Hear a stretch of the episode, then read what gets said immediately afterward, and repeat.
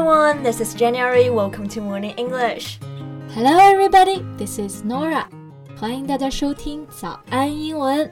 那在今天的节目开始前呢，首先要祝福祖国母亲生日快乐，同时也要祝福所有的听众朋友们国庆、中秋、双节快乐。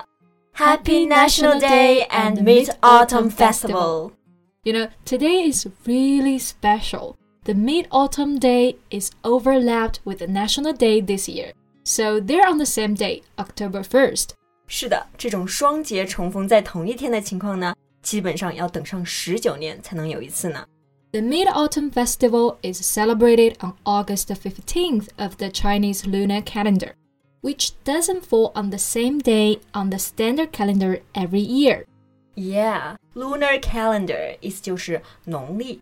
那等到下一个这样的日子，我们都要变成老主播了。是的，所以呢，趁着这个难逢的佳节，我们就一起来了解一下国庆和中秋的相关表达吧。在节目的开始，给大家送一个福利。今天给大家限量送出十个我们早安英文王牌会员课程的七天免费体验权限，两千多节早安英文会员课程以及每天一场的中外教直播课，通通可以无限畅听。体验链接放在我们本期节目的 show notes 里面了，请大家自行领取，先到先得。首先，我们在刚刚开头的时候啊，就讲到了这两个节日的英文表达。国庆节呢，就是。National Day，而中秋节就是 Mid Autumn Day，所以这种节日最简单的表达方法就是在后面加上一个 day 就好了。Right, Chinese National Day is celebrated on October 1st every year to commemorate the founding of our motherland. 没错，因为每个国家都是有国庆节的嘛，所以呢，在表达的时候，在前面会加上国家 Chinese National Day，意思就会更加精准。Commemorate 意思就是 celebrate。 庆祝还有纪念的意思，而 motherland 祖国母亲，注意我们这里用的不是 mother country，而是用的 land 这个词，motherland 就是一个情感比较强烈的词。是的，或者还有一个比较正式的说法就是 homeland。This year is the 71st anniversary celebration of our homeland. Yeah, time passed so fast. I still remember last year's military parade. It was the largest in Chinese history. 是的。 那 military parade 意思就是阅兵。我记得当年虽然我没有去现场，但是真的就是准时打开电视就开始看阅兵了。什么是当年？明明就是去年。OK，我以为发生很久了呢。Yeah. But a military parade is not held every year. There were only fifteen of them since 1949. 对，不过今年虽然看不了大阅兵，但是还是一样可以看升旗仪式。The flag raising ceremony。嗯，而且英文啊，其实我们说到五星红旗的话，不能够直接说 five star red flag，因为 five star 通常指的就是五星的，比如说 five star hotel 五星级的酒店。是的，五星红旗的英文就是 five starred red flag，在 star 后面要加上 r e d，变成一个形容词，或者也可以直接说是 national flag，国旗。Yeah, you know, during the flag raising ceremony. The moment I hear the national anthem, my feelings of pride and patriotism are overwhelmed. Yeah, I really feel you. 国歌的英文呢就是 national anthem。anthem 意思就是说赞歌，它和 song 歌曲是不一样的。anthem 它是庄严肃穆的，嗯、我们的国歌呢就是 the March of the Volunteers 义勇军进行曲，非常的雄壮。是的，pride 就是自豪感，patriotism 就是爱国之情，就是每一次听到我们的国歌的时候啊，还有行注目礼的时候，这种感情就是在心中油然而生。I'm so proud that I'm Chinese. Yeah, also reverence. The deep respect for people of all walks of life who have been devoted to our homeland. Right. Reverence 意思就是崇敬。People of all walks of life 这个地方的这个 walk 是走路的 walk，这个短语呢就是各行各业的人们。那中国这些年的改变肯定是离不开所有努力过的人们的。The China of today is in the hands of hundreds of millions of Chinese。是的，尤其是在今年疫情的影响下呢，更让我们看到了什么是打不倒的中国人精神。Exactly。 when most countries are entangled in striking a balance between work resumption and prevention and control measures. China has basically controlled the epidemic without a vaccine and successfully resumed work and school. 没错，entangled 意思就是纠缠，work resumption 就是复工。那么这句话的意思就是说，当其他的国家还在纠结于如何在复工和控制疾病中达到平衡的时候，我们国家在没有疫苗的情况下，就已经成功的稳定了疫情，也已经复工复产了。 是的，这其实对于其他国家来说也是一个很好的例子。Absolutely, it brings the world confidence in fighting against the pandemic.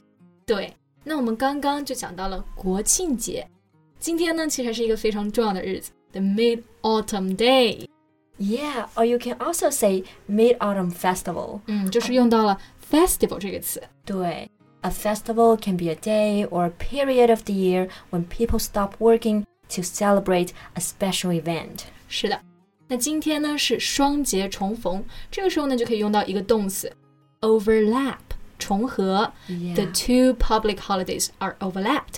Right. For this reason, we can have a day holiday, which is also called the Golden Week. Yeah, Golden Week 就是黄金周的意思。A large number of people go traveling around the country at this time. Yep, it's the peak season for traveling. 旅游的高峰期，所以这个时候基本上出去玩的话，就是会非常的挤，人山人海。对，But maybe it can be a little bit different this year. Yeah, I guess many people have canceled their traveling plans because of the coronavirus. 是的，因为疫情还没有完全结束，所以旅游的人数可能会少一点。So how are you going to spend your golden week, Jen? Well, probably just stay with my parents and watch the firework display on the Orange Island. 橘子洲头看烟花是不是？对，那这次的烟花肯定也会很好看。那我的假期计划应该就是在家里蹲，毕竟是中秋了。Yeah, same here. The tradition on this day is to reunite with your family members and appreciate the full moon. 是的，full moon 就是满月。 它本身就是象征着团圆，所以在这一天呢，我们都会 reunite with our family members，这也是我们的节日的传统。对，赏月团圆，当然还有就是要吃月饼，eating mooncakes. Yeah. Speaking of which, which flavor of mooncake do you prefer? Red bean paste mooncake, of course. Red bean paste mooncake. 红豆月饼是吧 Yeah. They're so sweet, not my type. I can give them all to you. I would love to have them all. So, um, what's your favorite filling? Egg yolk，蛋黄的还是咸咸的比较好吃。 Well, to each his own. 各有所爱。是的，那刚刚我们提到这种馅啊，英文其实会用到一个词 filling。